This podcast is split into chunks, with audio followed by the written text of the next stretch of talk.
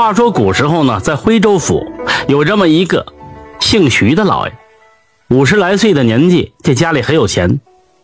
他三十来岁呢，娶妻生子，如今是三个儿子，最小的儿子也十好几岁。徐老爷平生只有一个爱好，那就是喜爱研究风水。不过他只是业余爱好，并不精通。父亲去世之后呢，为了找到一块风水宝地，能够保佑自己全家平安发财，这徐老爷可是没少费功夫。他把附近有名的风水先生都找来了，然后每天带着风水师四处看地方。为此，他跑遍了周围几百个山头。有一天，这徐老爷带着风水师继续找地方，路过一个樵夫的家里，这位风水先生啊。看了周围之后就说：“哎，此地众山环抱，藏风聚气，哎，这真是个好地方。”徐老爷不信，反问一句：“那既然是风水宝地，怎么这个人这么穷啊？”风水先生跟他说：“因为这里只适合埋死人，不适合活人居住。”这时候，其他风水师也都纷纷点头表示认可。徐老爷这下可信了，于是徐老爷子派人。去和这樵夫商量，愿意呢高价购买，但这樵夫不愿意，就说道：“我才不卖呢！我祖先一直住在这里，这是我家呀！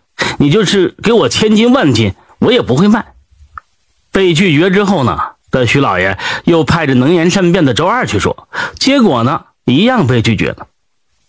周二从这樵夫屋子里出来之后呢，看到一位姑娘挑着柴禾从外边进来，这模样不错。年纪不大，似乎才十六七岁。周二心里就忙问樵夫：“哎，这姑娘是您的掌上明珠吗？”樵夫点头说：“老夫没有儿子，只有这么一个女儿。”这周二又问呢：“是否愿意嫁人？”樵夫拒绝说：“女儿还小，现在不考虑她嫁女儿。”出来之后呢，周二对徐老爷就说：“我想到办法了，樵夫啊。”有个女儿还没嫁人呢，跟您小儿子差不多吧，不如替您小儿子聘了这樵夫的女儿，两家变成了一家，您就能得到这块风水宝地。徐老爷不愿意，说对方只是一个樵夫，身份太低。周二就劝他：“您先让公子娶了他家女儿，得了宝地之后，您要是不愿意，再让你儿子休了这樵夫的女儿，不就行了？”徐老爷一听也没别的办法，就被说服了。于是派周二去当媒人。樵夫不愿意，觉得门不当户不对。他没想到对方是算计自己，一次被拒绝，那么周二又去，一连呢提亲四次。这樵夫觉得盛情难却，于是就答应了这门婚事。一年之后，双方就办了婚礼。婚礼之后呢，老爷子对着樵夫就说。我们家房子多，你我现在是一家人，亲家你就不必在那地方受苦了，搬过来一起住吧。这样你可以天天看到女儿女婿，不是很好吗？这樵夫很感动，跟妻子就都搬过来了。樵夫搬过来之后呢，徐老爷对他非常客气，相处也不错。没几天呢，徐老就说希望能够把父亲埋在樵夫的住处。樵夫这次呢没有拒绝，反而客气的就说。那既然咱们是一家，我也搬过来了那块破地方，亲家，如果你愿意用，那我就送给你。徐老爷大喜，于是择了吉日，拆了樵夫的房子，让风水师定了地方，然后开始往下挖。挖了三尺深，众人听到奇怪的声音，似乎是大石头。仔细一看呢，是一块断碑，上面写了六个字：“居此绝，葬此吉。”这徐老爷拍手称赞这风水师，果然住在这里不好，要是埋在这里才好。老天爷在碑上都说清楚。父亲安葬几年之后，徐老爷家就更有钱了。大儿子考中了功名，做了县令；二儿子也考中功名，但是呢没做官，跟父亲一样学做生意，干得很不错，挣了很多钱。就这小儿子放荡不羁，但是也没惹什么事儿。徐老爷看到家里如此，非常满意，就赏了风水师。徐老家的小儿子一直很好色，经常出入青楼。娶了樵夫女儿没多久，又娶了一位娼妓做了小妾。这樵夫女儿说他几句，他立马反目成仇，对其呀是呵斥责骂。樵夫的女儿受不过气，就跟徐老爷说了。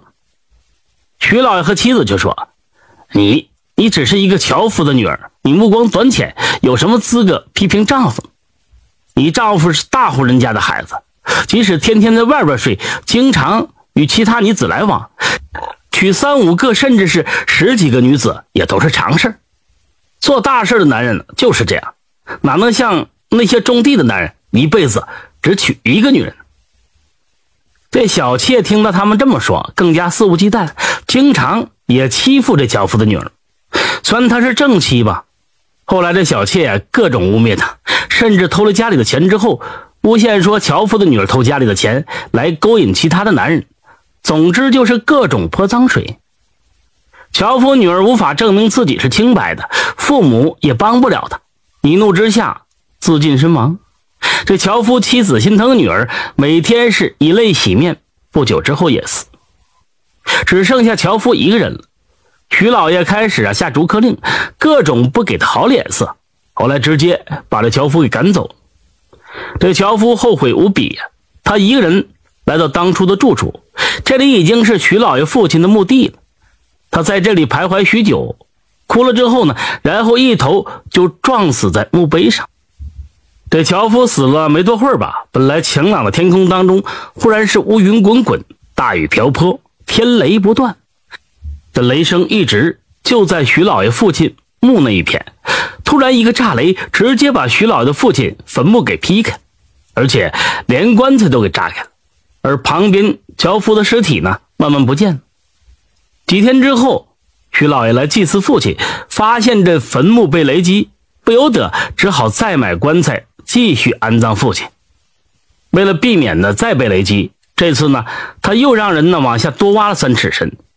众人挖着挖着，忽然挖到一块硬石头，仔细一看，又是一块盾碑，上面写着七个大字：“义则吉，不义则绝。”徐老爷仔细看了看，原来这块盾碑和上次挖的那块盾碑呢，本来是一个石碑，不知怎么就断了，埋在了不同深度的土层里。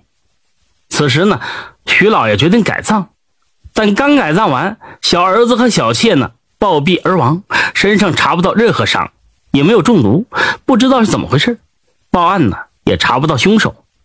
几天后，二儿子坐车呢去做生意，结果马受惊狂奔，二儿子从车上摔下来死了。长子在外地做官，因为贪赃枉法被判处死刑。不到一年的时间，徐老爷和妻子钱财耗尽，房子也卖了，最后两人在街头挨饿受冻而死。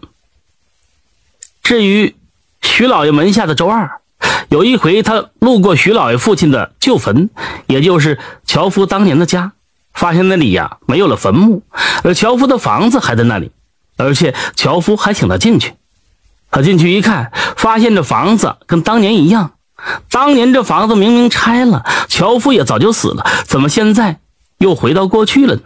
难道难不成是遇到鬼了吗？他受了惊吓，忽然醒来，原来是一个梦。但醒来之后，他发现自己正睡在樵夫的房间里。难道这不是梦？周二吓得狂奔回家，到了家里，累的是口吐白沫。家里问他说怎么回事，他忽然大叫道。樵夫，樵夫又来了。随即他也是吐血不断，没多会儿也就一命呜呼了。